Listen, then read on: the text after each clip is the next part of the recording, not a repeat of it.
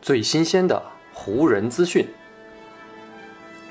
最独到的湖人解析。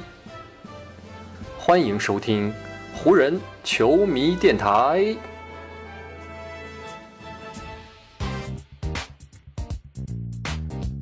北京时间十二月二十七日，欢迎各位收听全新一期的湖人总湖人球迷电台。我是各位的湖人球迷朋友戴高乐，感谢各位如约打开这一期的湖人球迷电台节目。前一期的节目当中呢，咱们是重点复盘以及聊到了湖人与篮网的这场圣诞大战。但是呢，我觉得关于这场比赛还是可以延伸出很多的话题呢。其实呢。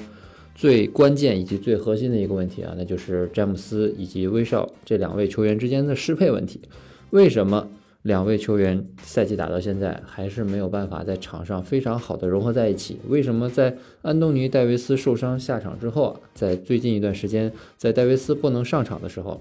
威少和詹姆斯之间这个融合的问题会显得更加的严重？所以呢，今天的这期湖人球迷电台节目呢，我就想跟大家来重点的聊一聊。关于詹姆斯与威少这两个球员之间这个关系的问题，结束了跟篮网的这场圣诞大战之后呢，湖人队新赛季的征途目前呢是已经走完了两月有余了，而他们呢打过的常规赛目前呢也累计达到了三十四场，几乎呢就快要走到赛季的中间点了。但是呢，不管是从战绩还是从场上的表现来看，湖人队目前呢还是没有搞清楚自己这支球队的定位到底是什么，或者说呢，咱们再明确的一点来说，那就是呢，湖人还是没有搞清楚这支球队应该如何围绕着詹姆斯来运转。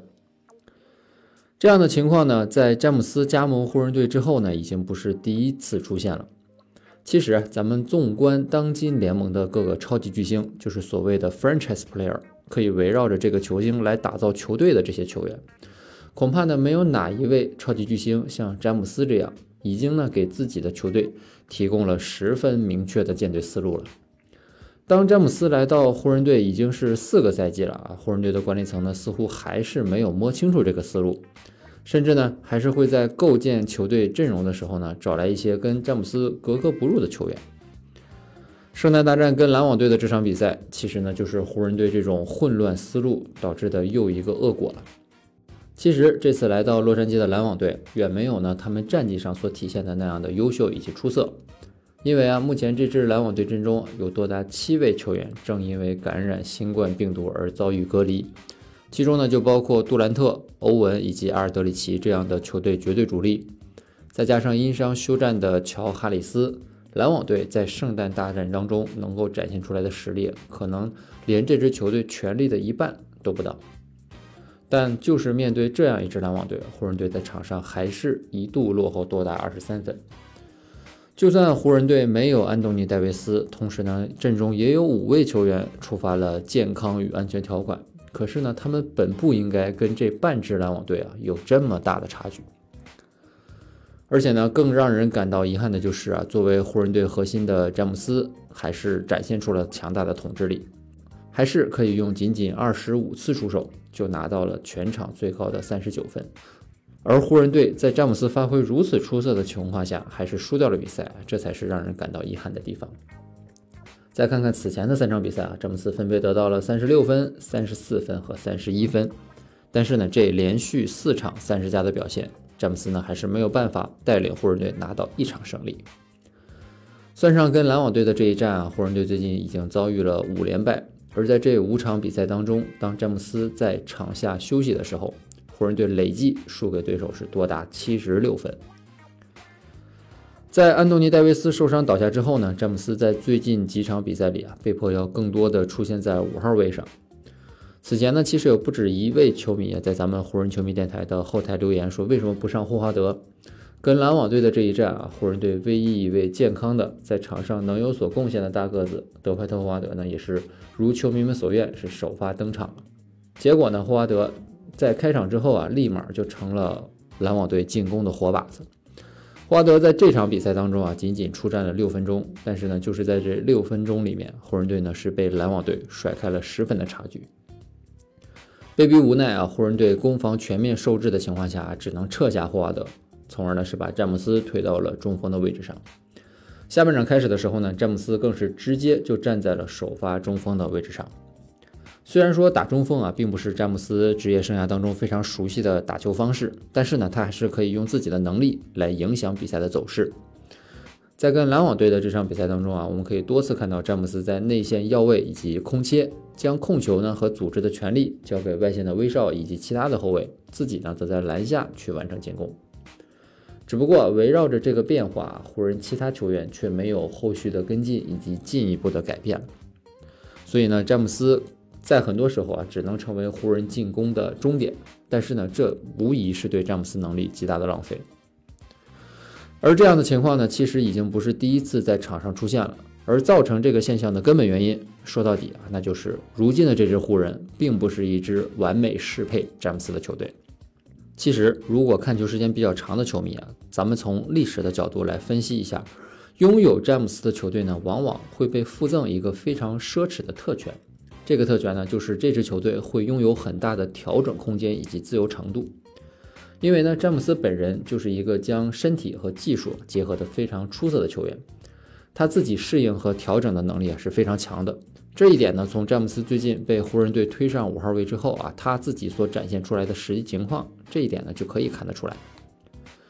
正是依靠这种能力啊，让詹姆斯呢可以影响以及改变对手的防守，然后呢，他还可以利用自己出色的传球能力与视野，给队友们创造机会。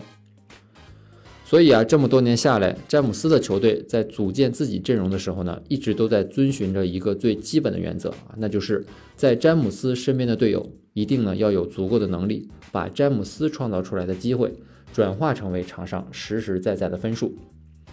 这就是为什么很多灵活的吃饼型内线啊，以及外线的投手们，往往呢会在詹姆斯的身边打出非常好的表现。可是啊，就是这样一套已经被历史以及多支球队验证过的成功公式，却没能很好的在湖人队复现出来。除了2019到20赛季的夺冠阵容之外啊，其他这几年里，湖人队的阵容当中总会有一些跟詹姆斯不太契合的元素。而在今年夏天啊，湖人队更是引进了一位可能是全联盟当中啊打球风格最独树一帜，同时也是最需要控球权的后卫啊，那就是威斯特布鲁克了。咱们来回看韦少的职业生涯，不管是他比赛的方式，还是呢他取得过的成绩，所建立的基础啊，其实都是跟詹姆斯所需要的队友完全是相悖的。所以呢，在引进威少之后啊，就算戴维斯没有受伤，湖人队呢也会在很多时候尝试使用詹姆斯推到五号位的这样一套迷你五小的阵容。这样做的目的呢，就是为了最大化的释放场上的空间，给詹姆斯和威少两人啊同时创造上场的可能性。曾经呢，詹姆斯最突出的一个能力啊，就是让自己身边的队友变得更具有威胁性。但是呢，跟威少打了小半个赛季，詹姆斯对于威少的激活却着实有限。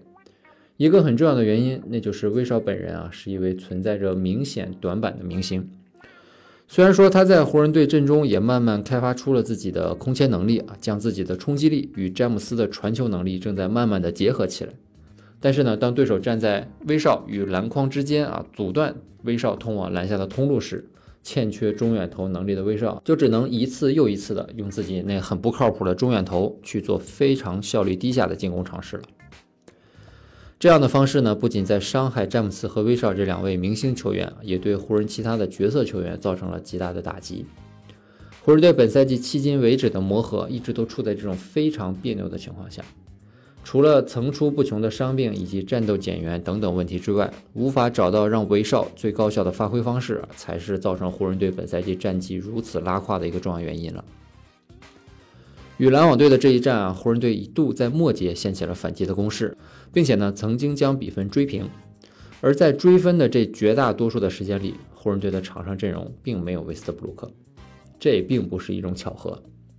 而在比赛最后阶段，当威少被替换上场，然后呢接连错失得分机会，还在防守端漏掉米尔斯，让对手投进了一个反超比分的三分球时，这同样也不是什么巧合。根据以往的经验，当一支球队阵容当中拥有不止一位拿到过常规赛 MVP 的球员的时候啊，他们起码不应该在进攻端只打出排名联盟第二十的效率。但是啊，当把詹姆斯以及威少这两位如此不契合的明星强行捏合起来的时候，结果呢，就是湖人队在赛季前三十四场当中呈现出来的这种让人沮丧以及失望的局面。而我们呢，又无法把这种局面的形成啊，仅仅归咎在一个人的身上，无法把责任完全归结于湖人队的管理层或者力主引进威少的詹姆斯身上。每个人都显得是那样的无辜，但每个人呢，又在这个过程当中承担着自己无法推卸的责任。所以呢，湖人队接下来的道路应该怎么走，还得是看做出这些决定的湖人队管理层以及詹姆斯啊，如何应对接下来的局面了。在这样一个特别的时刻，或许我们距离看到湖人队做出一些交易上的决定啊，可能真的是为时不远了。好，以上呢就是本期节目的全部内容了。再次感谢各位朋友的收听啊，也谢谢你今天的时间。如果你觉得我的节目做得还不错，就请你关注和订阅我的这张专辑吧。另外呢，也希望各位能够把我的节目分享出去，让更多的人听到我们的湖人球迷电台，让更多的球迷朋友啊加入到咱们湖人球迷的大家庭当中。好，那就让我们下一场湖人队的比赛，下一期湖人球迷电台不见不散，拜拜喽。